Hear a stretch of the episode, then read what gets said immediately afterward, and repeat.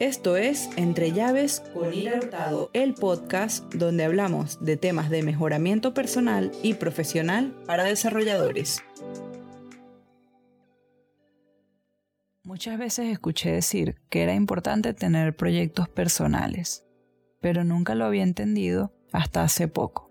Claramente cuando estaba empezando, todos los proyectos que tenía eran personales, porque no tenía trabajo y básicamente todo lo que hacía era de mi imaginación. Pero en realidad los proyectos personales pueden enseñarte mucho y no son solo para las personas que están empezando en su camino con el desarrollo. Hoy voy a hablar sobre algunas de las razones por las cuales en mi opinión deberías tener proyectos personales aparte de tu trabajo, ya sea si estás empezando o si ya tienes mucho tiempo ejerciendo la carrera. Como bien sabemos, la vida profesional de un desarrollador se basa altamente en su habilidad de aprender y un proyecto personal nos puede ayudar mucho en esto porque generalmente aprender viendo videos tutoriales o leyendo es muy útil pero hay que poner en práctica todo esto que se aprende y todos sabemos que la mejor manera de practicar es poniendo manos a la obra. A veces damos por sentado esto y solo leemos, nos capacitamos, vamos a cursos, pero cuando nos toca hacer algo de la vida real, no sabemos por dónde empezar, sobre todo si estamos empezando en el área del desarrollo. Es un error muy común hacer eso, porque es muy fácil ver tutoriales y leer libros, pero cuando te enfrentas a los problemas reales es ahí donde aprendes más. Lo bueno es que tener un proyecto personal no solo te va a enseñar de código, sino de otras áreas que son buenas para tu desarrollo profesional, pero que de repente no las ejerces en el día a día en tu trabajo. Por ejemplo, supongamos que vas a hacer una app y al hacerlo tienes que idear todo desde el principio. Esto quiere decir que tendrás que hacer el papel que en tu trabajo de repente lo hacen varias personas. Ver el diseño, no necesariamente en los estilos, sino el diseño de la experiencia de la por donde se empieza, cuál es la página de inicio, qué va a tener cada página, qué se debería mostrar. Luego pensar en cómo hacerla, la infraestructura el tipo de lenguaje de programación que vas a utilizar, si vas a usar frameworks, qué tipo de base de datos vas a usar, etc. Además de eso, tendrías que aprender probablemente un poco de servidores o de hosting, porque tendrías que alojar esa app en algún lugar. Todos esos ejemplos y muchos más elementos van a hacer que aprendas cosas que no tienen que ver directamente con lo que haces día a día. Puede ser que seas un desarrollador frontend y te toque hacer algún trabajito de backend solamente para poder llevar a cabo tu app. Esto va a hacer que tu creatividad aumente exponencialmente, ya que vas a tener que pensar todo eso por ti mismo.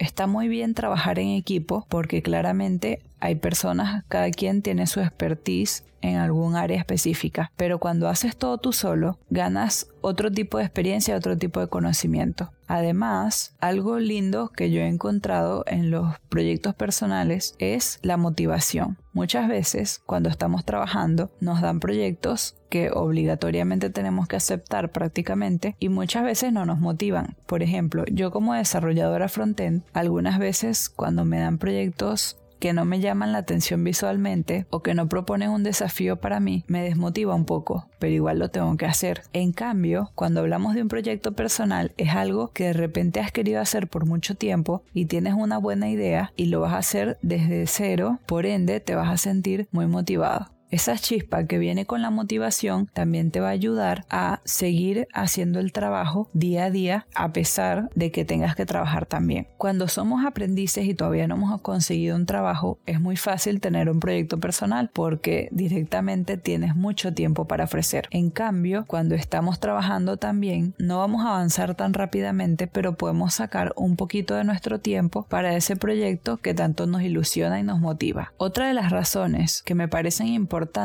es que puedes experimentar, porque directamente puedes hacer las cosas en un lenguaje de programación en el que no estás acostumbrado a usar o hacer cosas de un área de la cual no estás acostumbrado. De repente quisiste probar durante mucho tiempo y no te habías animado, porque no, no es lo mismo yo ir a decir en mi trabajo, asígname unas tareas de backend cuando no sé nada y puedo durar una eternidad haciéndolo, a hacerlo yo en casa con tranquilidad y sabiendo que me puedo tardar todo el tiempo que quiera y puedo volver a empezar si es necesario. Esa falta de juicio en el que nadie espera nada de nosotros porque directamente no tenemos un supervisor ni nadie que nos esté monitoreando puede abrir espacio a una creatividad mayor a la que estamos acostumbrados en nuestro día a día. Otra cosa que es interesante de los proyectos personales es que no tiene que estar todo listo para mañana, como pasa en muchas agencias de desarrollo, sino que puedes dejar un tiempo, dejarlo reposar y de repente volver con una mejor idea a la que estabas teniendo. Si tienes un problema muy fuerte, puedes consultar a alguien más, pero todo con tiempo. Y con tiempo se puede crear algo mejor. Pero todo esto con mucha atención a no caer en la procrastinación, que también pasa mucho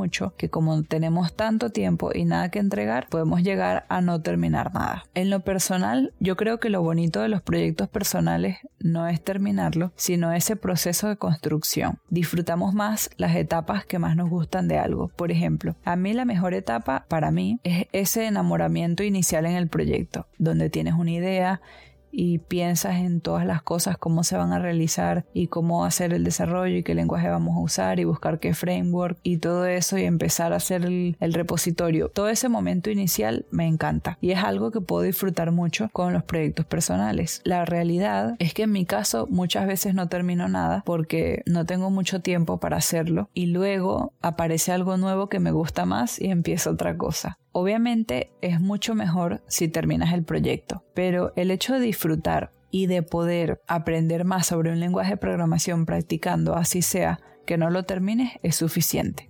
Algo para tomar en cuenta es que también necesitamos un descanso. Está bien que tengamos nuestro proyecto personal, pero también necesitamos tiempo para descansar.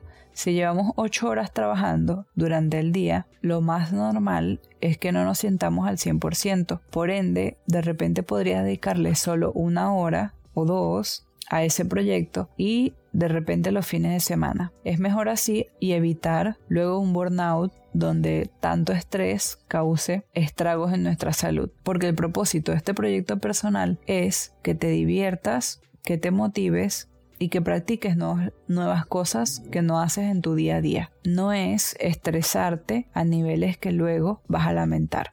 Porque es cierto y es un tema que de repente va a servir para, otra, para otro episodio, es que en muchos trabajos sacan todo lo que tienes y te hasta cierto punto, no vamos a decir que te obligan, pero te llevan a trabajar muchas más horas de las que realmente deberías trabajar. Si tienes un trabajo de eso y a la vez quieres hacer tu proyecto personal los días de semana, va a ser un error total. Lo ideal sería entonces dejarlo para un momento donde tengas más tiempo, por ejemplo el fin de semana. Todo esto sería para disfrutar lo más posible de la mejor parte de un proyecto o de las cosas que más te gustan de un proyecto. No vamos a decir que este proyecto lo vas a hacer para ganar dinero o algo. La realidad es que muy poca gente gana dinero con sus proyectos personales, pero muchas personas disfrutan haciéndolo de repente porque ayudarían a alguien más con el resultado no tiene que ser algo súper espléndido. También tener en cuenta que un proyecto, un proyecto, así sea personal, cuando es muy grande, luego llega un momento en que se vuelve inalcanzable. Y es en ese momento cuando empezamos a dejarlo de lado y la motivación empieza a disminuir. Por eso es mejor setearse metas cortas y de repente hacer un MVP o un producto mínimo viable que puedas decir esto ya es como la base inicial y luego a partir de ahí ir agregándole cosas.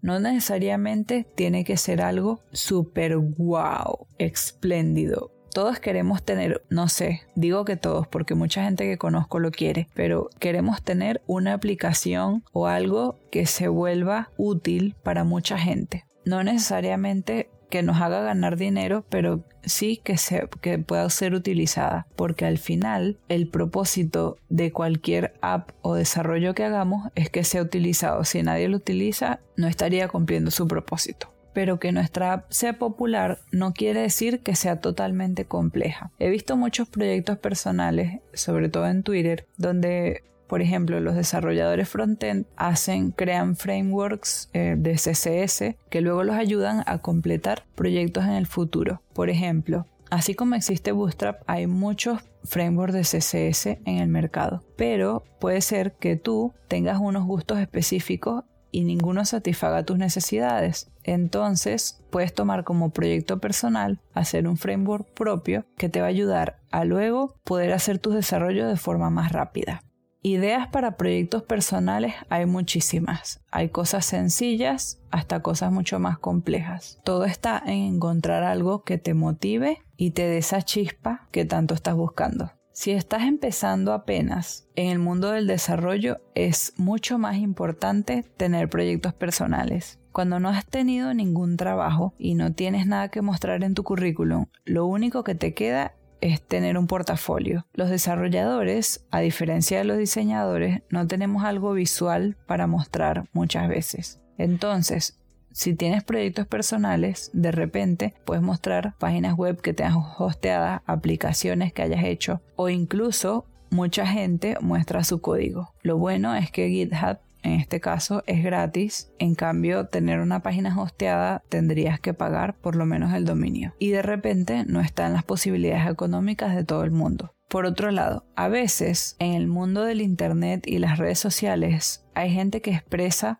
como que es necesario que si eres un desarrollador tengas proyectos personales. Y eso no es real. Es importante, sí, y aquí te estoy diciendo por qué lo es, pero no es necesario. Hay muchos desarrolladores que simplemente trabajan y no quieren saber más nada cuando terminan de trabajar del código porque han terminado muy cansados y no les da tiempo o simplemente no les motiva a hacer algo propio. Por ende, es importante también evitar esa presión de, bueno, la comunidad de, desarrolladores espera de mí que tenga proyectos personales y lo voy a hacer por eso. No. Si es algo que vas a disfrutar, es bueno que lo hagas y te va a traer beneficios en tu carrera a nivel profesional. Pero si es algo que vas a odiar, es mejor que no lo hagas porque eso te va a traer dificultades en tu vida personal y en realidad no vamos a intercambiar una cosa por la otra. La conclusión para este tema es, si has siempre querido tener un proyecto personal, es el momento de hacerlo. Si ya lo tienes, bien, sigue así.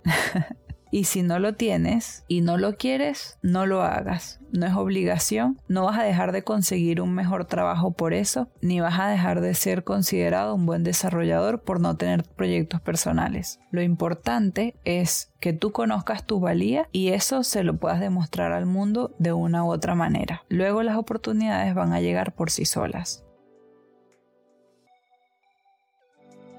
Gracias por haberte quedado hasta el final. Si te gustó, suscríbete para estar siempre al día con los demás episodios. Comparte con alguna persona a la que le pueda ser útil esta información. Además, déjame un comentario sobre lo que opinas de este tema. Si el lugar donde estás escuchando no permite comentarios, puedes buscarme en Instagram o en Twitter como arroba ira-hurtado. Y nos vemos en la próxima.